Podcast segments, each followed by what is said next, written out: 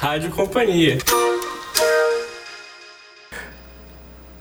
Bem-vindo à Rádio Companhia, o podcast do grupo Companhia das Letras. Aqui é Fábio Errara e esse é o 51º programa com o Clube Rádio Companhia. E hoje vamos falar de Carta AD, de André Gors.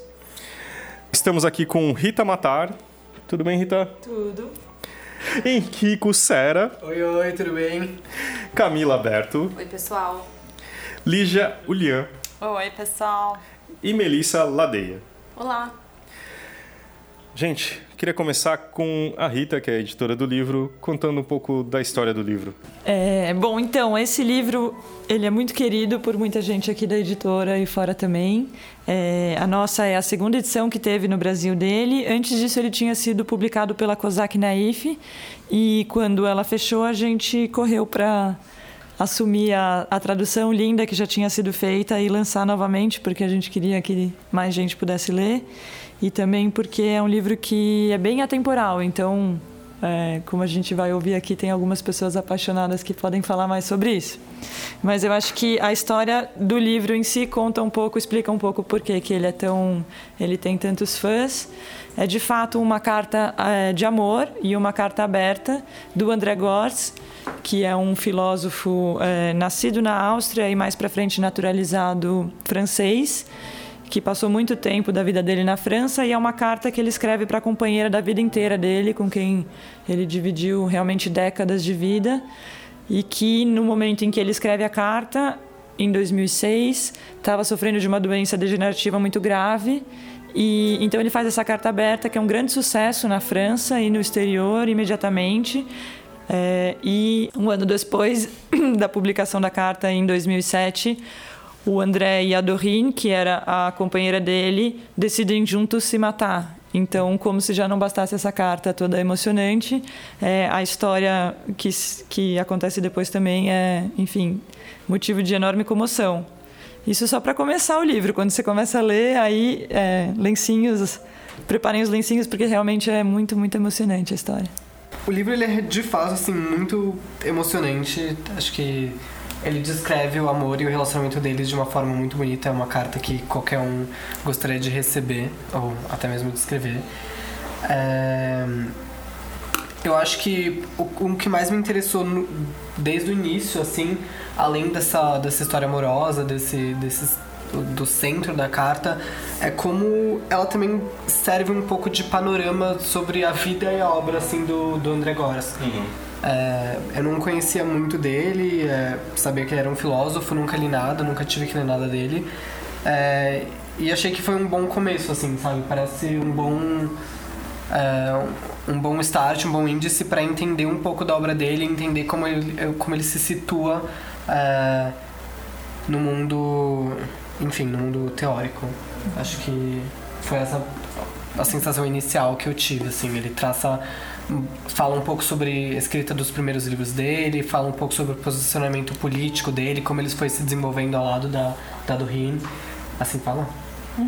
Então, acho que esse foi o, o, primeiro ponto, assim, que, que me interessou. Pois é, e só em 100 páginas, né? Além dele fazer essa declaração maravilhosa para ela, é, ele também se indaga muito sobre o que é ser escritor e até fala sobre o que é ser escritor e escrevedor, que eu acho um dos trechos Sim. mais interessantes, dentre outras coisas, assim. Então é muito curto, é muito enxuto e, enfim, parece que cada parágrafo vai te trazendo é, algo novo, assim, muito Sim. enriquecedor.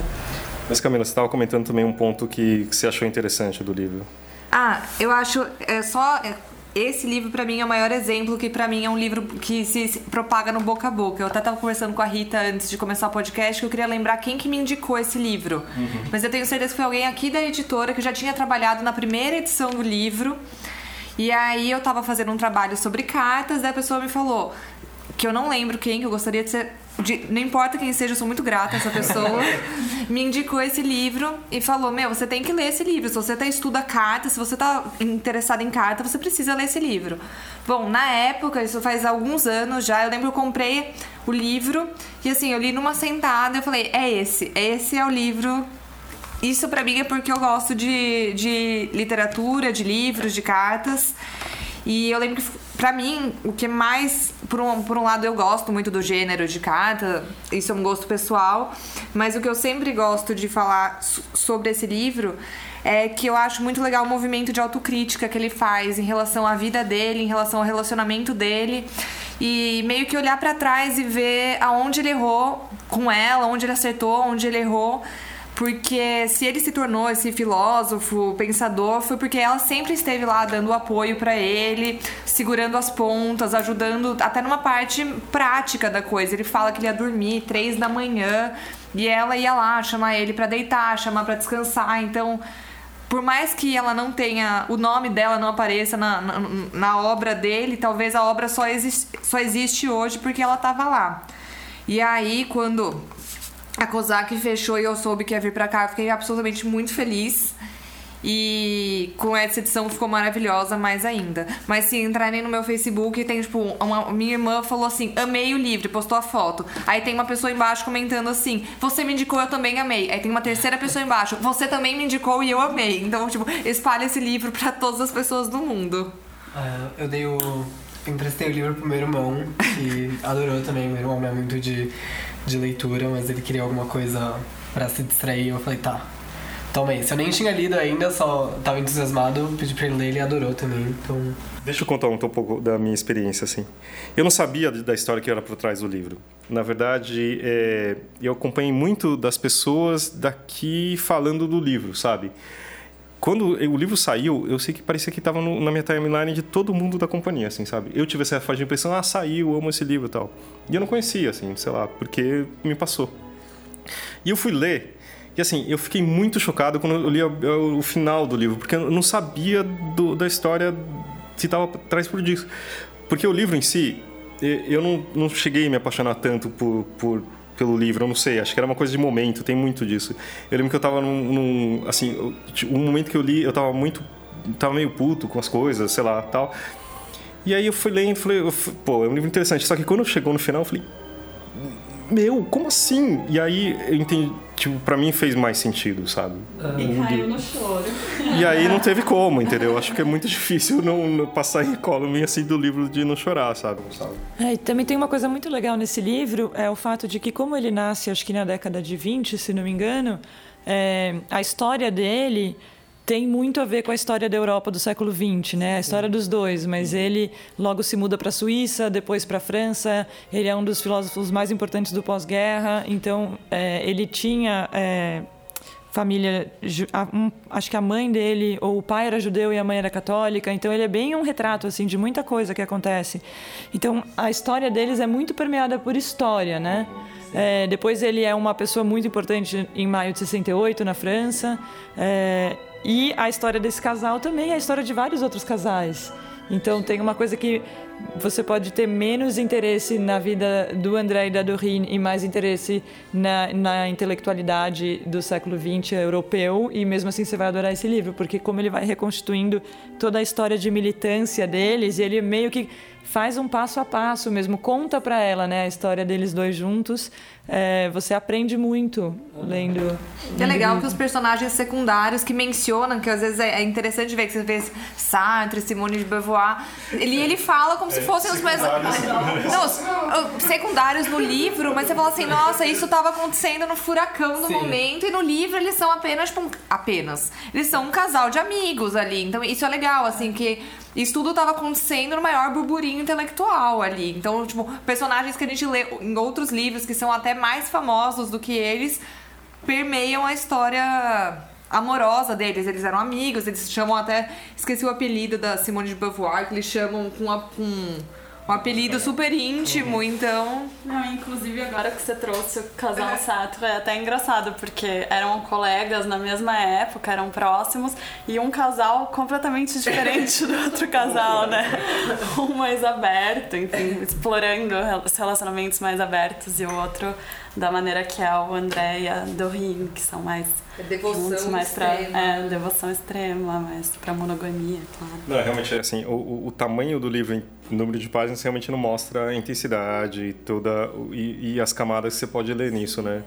Também a evolução dele como como estúdio intelectual é muito, muito interessante. A própria evolução da doença dela, quando eles descobrem, eles começam nisso, nessa coisa de, de ecologia, querer entender Ah. é, métodos e diferentes, que não sejam aquele tratamento de medicamento normal. Então é, é bem interessante. Por conta, por conta também do erro médico, né? Sim. Da falha que É. causou Que exatamente a doença causou, dela é. depois. Nossa, não, essa parte Tem uma coisa que, Sim. que eu acho engraçado, assim, é que ele.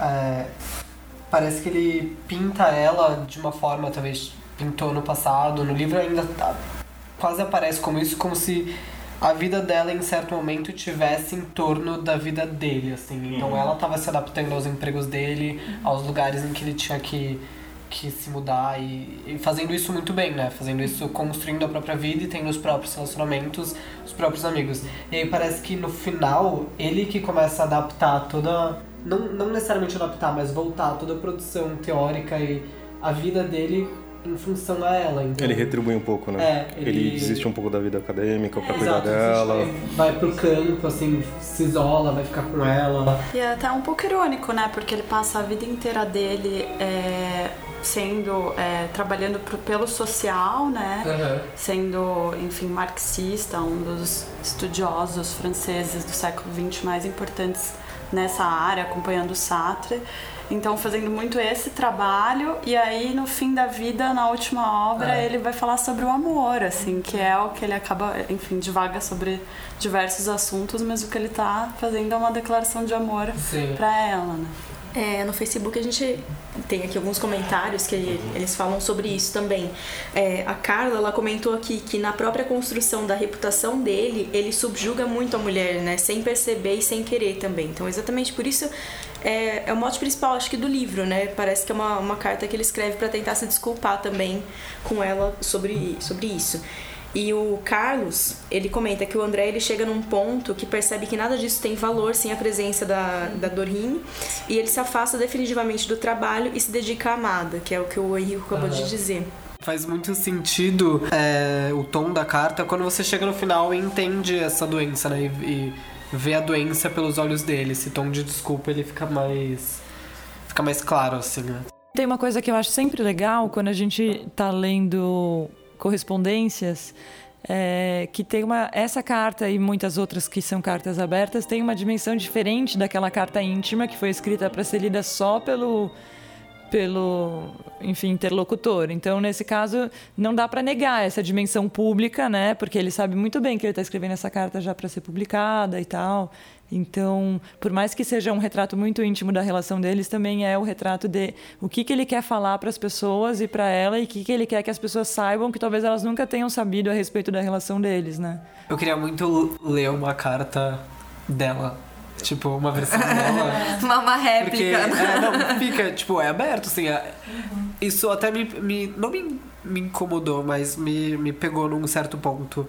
É o que ele tá falando sobre o que ele falou sobre ela. Tipo, é ele falando da relação. Em nenhum momento, pelo menos nesse livro, é, você escuta o que ela tem a dizer e como ela se sentiu sobre esses posicionamentos e, enfim. É, assim como ela não disse nada quando ele publicou antigamente, né? Que ele fala no próprio livro que em alguns livros ele pintou uma imagem dela que era um pouco errada. E aí a gente também não vê isso, né? No, ele mesmo fala que ela se silenciou quando ele fez isso. Ela também não deu nenhum tipo de resposta. E, enfim, aí É, essa carta, ela tem uma, uma coisa, ela é um recorrido da relação deles, ele parece estar contando é, um pouco passo a passo até, né? Porque ele vai, ele vai avançando na história do, do casal, mas na verdade a gente nunca pode esquecer que ela é um, um detalhe público, minúsculo do que qualquer coisa que tenha sido a relação deles, né? Então a gente de fato não sabe, o que a gente tem é um texto, É, a gente não tem ideia de fato do que aconteceu.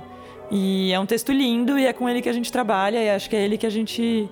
É, é, é ele que nos inspira, mas de alguma maneira, apesar dele ser um texto de não ficção, vamos, é, vamos dizer que ele também tem uma dimensão do, do que. tem uma edição por trás dele, né? Já nasceu editado. Sei lá, a gente tem essa, essa, esse exemplo de devoção dele, mas a gente não sabe até que ponto. Por que saiu a ideia de fazer essa carta? Será que um dia ela falou pra ele, tipo, nossa, você não me valorizou a vida inteira? Será que ela teve um. um será que ela se sente subjugada na obra dele? Também seria fica aberto também qual seria a postura dela, o sentimento dela ao longo de tantos anos de relação.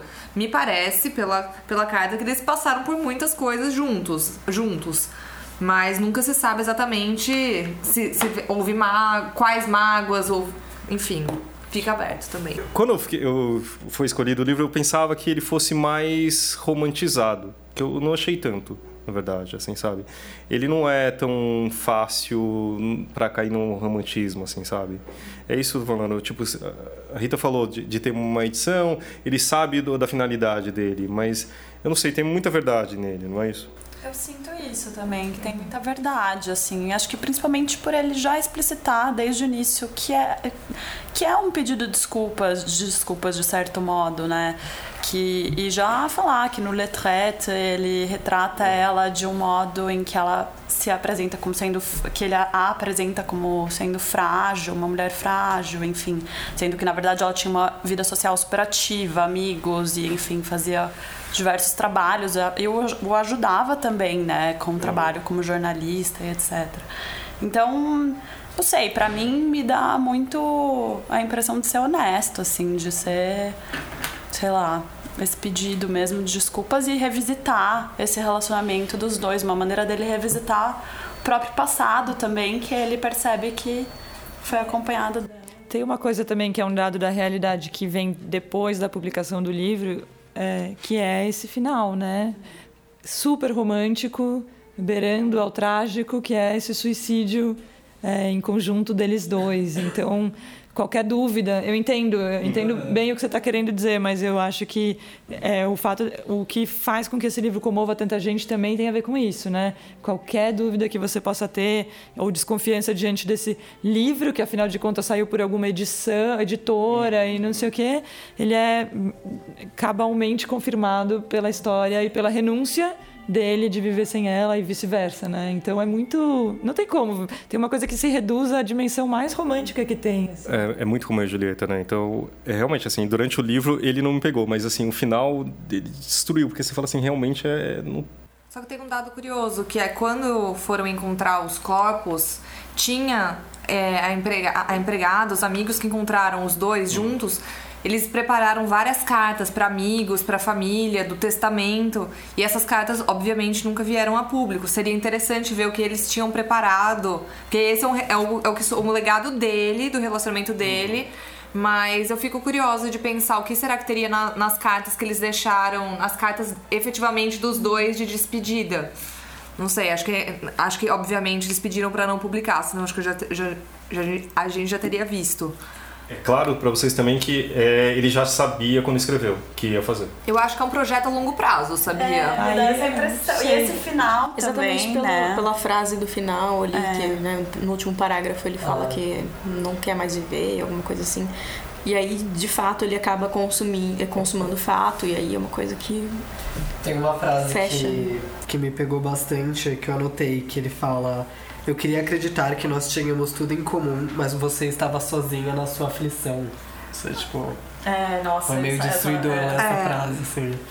Que, que acho que é isso, né? Acho que ele não, não conseguia compartilhar e tomar a aflição dela. E, e a dor também. Uhum. Acho que é. você tá nessa posição é, é de fato horrível. Porque aparentemente, não é que ela lidava bem, mas ela parecia saber lidar. Porque ela, ao longo, ele retrata ela nesse livro como uma pessoa muito confiante e é, se adapta né? muito bem às, a, a, diferentes situações. E parece, ela parece, é, exato, ela parece se manter forte nessa, nessa doença e faz, tentar fazer as coisas do jeito dela e se centrar pra. Enfim, acho que aparentemente ela sentia ela... muita dor. Ele não pode dividir é, isso é. com ela, né? Então, Sim. ao longo da vida, ela esteve ali apoiando uhum. ele em tudo e ajudando ele em tudo. E no momento que ele poderia também estar tá fazendo algo por ela, a doença ela vive Sim. sozinha, né? E aí acho que fica muito dessa agonia. Aí isso volta muito frase. pro. Ele tenta justificar a maneira que como ele rebaixou ela no, nos livros. É, ele fala um pouco sobre como ela era por exemplo, num momento de, de penúria, de pobreza que eles passam, ele fala que ela estava sempre muito confiante, fazendo os próprios amigos e, e positiva. E isso incomodava ele porque ele achava que ela merecia mais do que isso. Então acho que ele tem, tinha uma vergonha desde o início de não ser o suficiente para ela. É, de ela ser, talvez, até pega um pouco na questão de uma mulher ser mais adaptável e mais confiante do que um homem na relação e na vida. E acho que talvez isso tenha é, refletido nele. E isso volta no final. Ela tá sofrendo e ele não, não tem como ajudar, não tem como protegê-la. Assim, da mesma forma que ela protegeu ele. Sim, sim.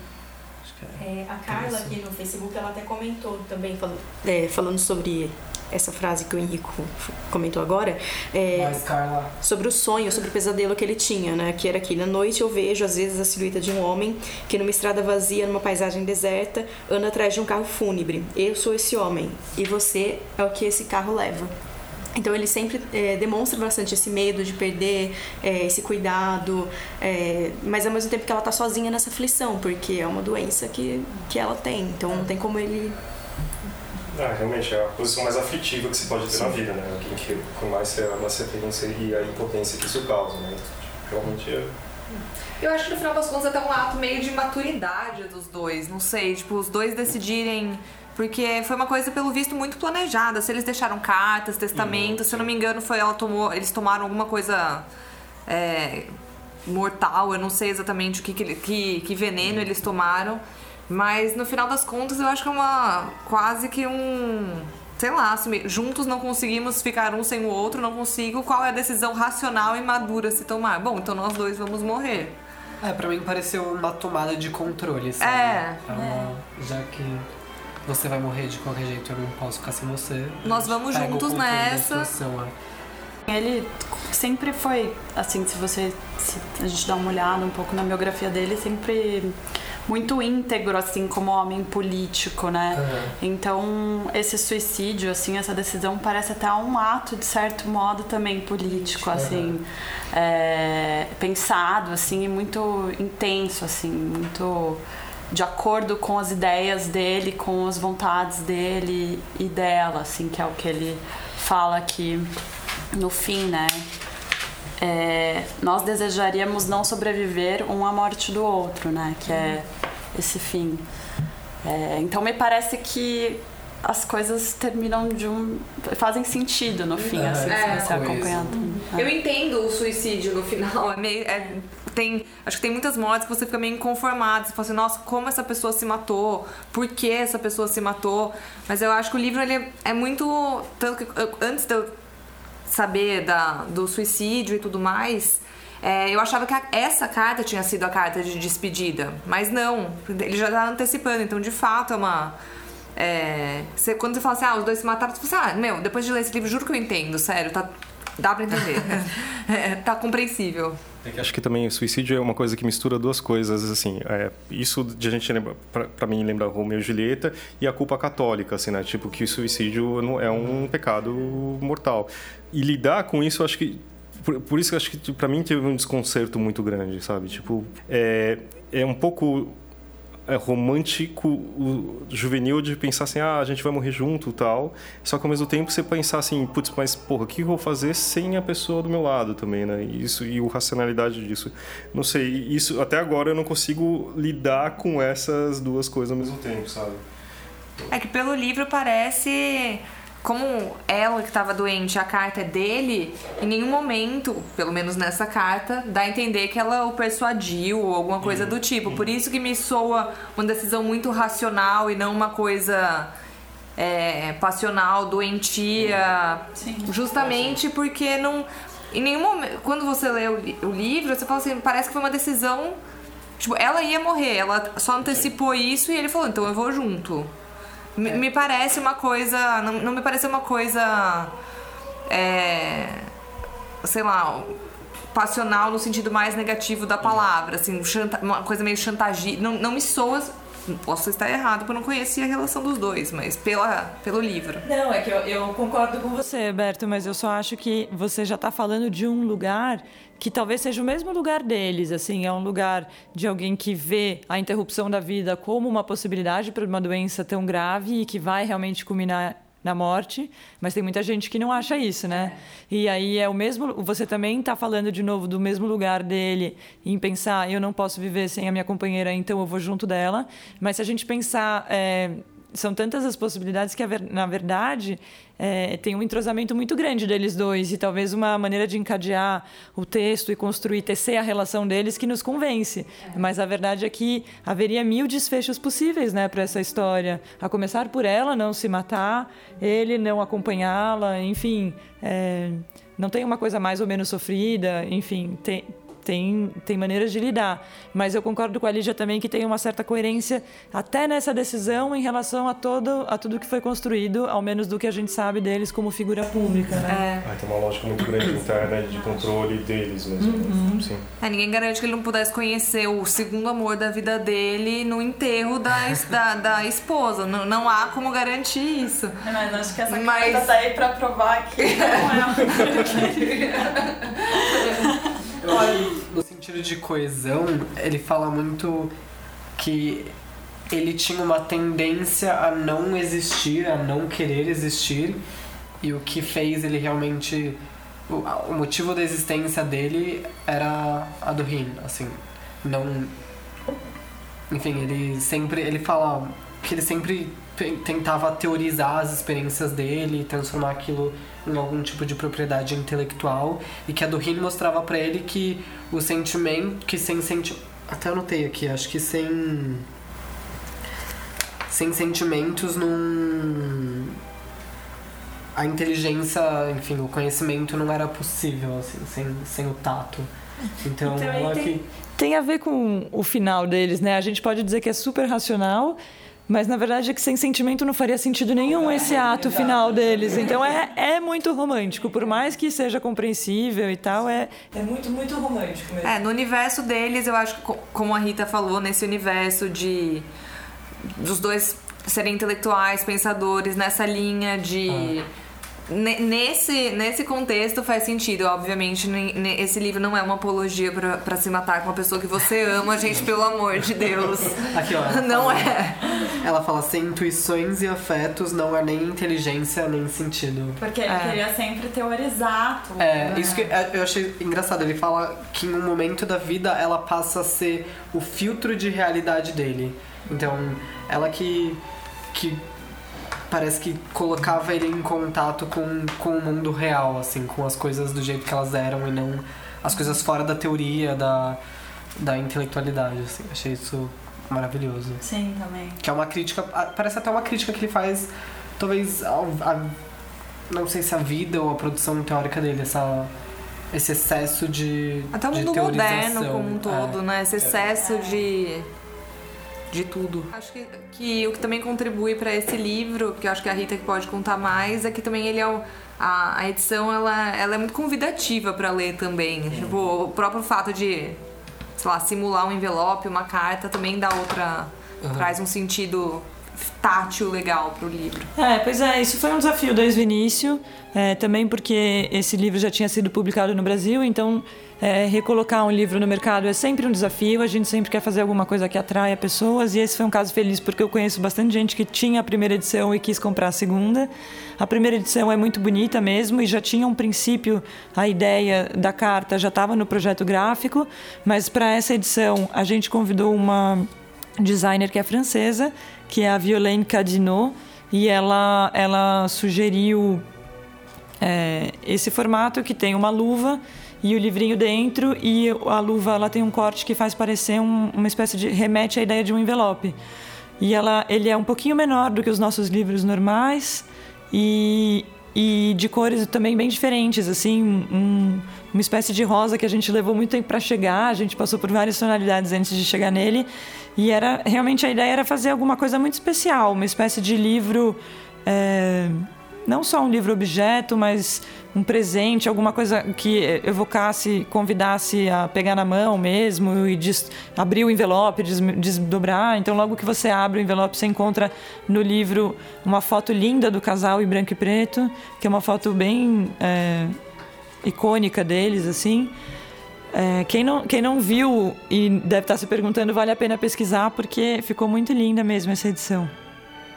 É um livro que ele chama atenção de longe, assim, né? Você bate o olho e, e quer, quer pegar, quer chegar perto.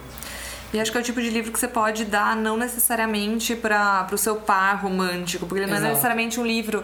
É um livro sobre amor, óbvio, mas é um livro também sobre autocrítica, sobre olhar para trás e ver como você valoriza as pessoas que estão ao seu redor, como você. É, como você. Quem são essas pessoas, que, que tão, qual é a importância delas. Então, sei lá, eu dei esse livro para minha mãe, ela amou, eu dei esse livro para uma amiga, eu dei esse livro para um amigo. Uh, enfim, eu acho que é o tipo de livro que todo mundo deveria ler um, em algum momento na vida. Eu concordo. É muito bonito mesmo. Lê pra gente, Fábio. Você está para fazer 82 anos. Encolheu 100 centímetros. Não pesa mais que 45 quilos e continua bela, graciosa e desejável. Já faz 58 anos que vivemos juntos. Eu amo você mais do que nunca. De novo, carrego no fundo do meu peito um vazio devorador que somente o calor do seu corpo contra o meu é capaz de preencher. Eu só preciso lhe dizer de novo essas coisas simples antes de abordar questões que, não faz muito tempo, têm me atormentado. Por que você está tão pouco presente no que escrevi, se a nossa união é o que existe mais importante na minha vida? Porque em Letret passei uma falsa imagem de você, que a desfigura. Esse livro deveria mostrar que a minha relação com você foi a reviravolta decisiva que me permitiu desejar viver. Por que então deixar de fora essa maravilhosa história de amor que nós tínhamos começado a viver sete anos antes? Por que eu não disse que me fascinou em você? Por que eu a apresentei como uma coitadinha, que não conhecia ninguém, não falava uma palavra de francês e que sem mim teria se destruído? Se você tinha o seu círculo de amigos, fazia parte de um grupo de teatro de Lausanne, e é esperado na Inglaterra por um homem determinado a se casar com você? Na verdade, não explorei em profundidade aquilo que me propunha escrever em Letret. Para mim, ainda restam muitas questões a serem compreendidas e esclarecidas. Preciso reconstruir a história do nosso amor para aprender todo o seu significado. Ela foi o que permitiu que nos tornássemos o que somos, um pelo outro, um para o outro. Eu lhe escrevo para entender o que vivi, o que vivemos juntos. Nossa história de amor começou maravilhosamente, quase um amor à primeira vista. Num dia em que nos encontramos, você estava acompanhado de três homens que pretendiam jogar pôquer com você. Você tinha cabelos auburn, abundantes, a pele enacarada, a voz aguda das inglesas. Tinha acabado de chegar da Inglaterra, e cada um dos três homens tentava, no inglês sofrível, captar a sua atenção. Você se mantinha soberana, intraduzivelmente witty, bela feito um sonho. Quando os nossos olhares se cruzavam, eu pensei, não tenho chance nenhuma com ela. E logo soube que o nosso anfitrião já havia prevenido. He's an Austrian Jew, totally devoid of interest. Ele é um judeu austríaco, inteiramente desprovido de interesse. Um mês depois, cruzei com você na rua, fascinado pelos seus passos de dançarina. Depois, numa noite, por acaso, eu vi de longe, saindo do trabalho e descendo a rua. Corri para alcançá-la. Você andava rápido. Tinha nevado. O chuvisco fazia cachos nos seus cabelos. Sem por muita fé, eu a convidei para dançar. Você simplesmente disse sim. Why not? Era 23 de outubro de 1947. Meu inglês era desajeitado, mas passável. Tinha se enriquecido graças a dois romances americanos que eu acabara de traduzir para a editora Marguerite. Durante essa nossa primeira saída, percebi que havia lido muito, antes e depois da guerra, Virginia Woolf, George Eliot, Tolstói, Platão. Falamos de política britânica, das diferentes correntes dentro do Partido Trabalhista. De imediato, você já sabia distinguir entre o que é acessório e o que é essencial. Diante de um problema complexo, a decisão a tomar sempre lhe parecia óbvia. Você tinha uma confiança inabalável na justeza dos seus julgamentos. De onde você tirava essa segurança?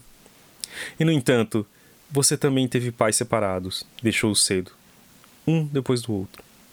Nos últimos anos de guerra, morou sozinha com Teb, seu gato, e dividia com ele a sua comida racionada. E, por fim, saiu do seu país para explorar outros mundos. Em que poderia lhe interessar um Austrian Jew sem um tostão? Eu não entendia. Não sabia que ligações invisíveis se teciam entre nós. Você não gostava de falar do seu passado. Pouco a pouco compreendi que a experiência fundadora nos tornou subitamente próximos um do outro. Nos encontramos de novo. Fomos dançar mais uma vez. Vimos juntos Le Diable au Corps com Gerard Philippe. Há no filme uma sequência que a heroína pede ao sommelier para trocar uma garrafa de vinho já aberta e bem consumida porque, segundo ela, dava para sentir o gosto da rolha. Tentamos reeditar essa manobra numa boate, e o sommelier, depois de verificar, contestou o diagnóstico. Diante de nossa insistência, ele nos mandou as favas com muita determinação. Nunca mais põe os pés aqui. Fiquei espantado com seu sangue frio e sua sem cerimônia. Pensei comigo mesmo: fomos feitos para nos entendermos. Depois da terceira ou quarta saída, eu afinal beijei você. Mas e que eu achei interessante, como parte do pedido de desculpas dele, que ele termina, ele começa e termina do mesmo jeito, com as mesmas frases, só que inclui uma frase em alemão. O que é interessante é que ele reconhece que ele nunca quis ensinar o alemão para ela. Só que ela aprendeu sozinha, porque pela toda a história em relação ao tal da de austríaco, etc. E aí só que ele usa a frase mais foda do livro que ele fala assim: "O mundo está vazio, não quero mais viver". E essa frase em alemão, que é uma das frases que termina o livro. Eu achei isso muito, muito simbólico. interessante. Sim. Muito simbólico, assim. Ele descreve uma hora o relacionamento como ele fala que o relacionamento só foi possível porque os dois eles tinham uma, acho que ele chama de experiência fundadora muito frágil. Então ele é, foi mandado para a Suíça, é, ela, enfim, cresceu com ela perdeu os pais. Ela, ela cresceu com um ela tio, né? cresceu com um padrasto, a mãe dela, enfim, casou com um cara e deixou ela com, o- com o cara, que se tornou o pai dela, ela se refere a ele como pai. E que o relacionamento deles só foi possível porque eles. E aí ela não tinha uma, um sentimento de nacionalismo forte como, é, como britânica, ela não, não se posicionava assim. é, enfim, não tinha esse, esse sentimento Esse patriotismo, é, esse patri- né? exato. E aí só foi possível porque nisso eles conseguiram contra- é, formar uma relação que era uma proteção para os dois. Era, era, enfim, um refúgio desse mundo. Mas eu acho que ao mesmo tempo que era um refúgio, é, como eu falei, acho que essa relação permitiu a ele muitas aberturas, abriu um pouco a experiência do real e do mundo para ele. Acho que ele introduzir essa frase em alemão mostra isso, mostra a abertura que a Doreen fez para ele e como ele se modificou a partir dessa, dessas experiências. É, talvez ela tenha sido justamente um pé no chão de um lado, É. tipo assim, o, o pé no chão pra que ele tenha conseguido, sei lá, abrir os olhos, olhar pro horizonte e também caminhar com Uhum. ela junto. Se radicando na França, no caso, né? Que os dois acabam us- adotando a França, nenhum dos dois é francês, mas os- acabam adotando um terceiro país como País dele. como país Uhum. deles. Tanto que ela muda.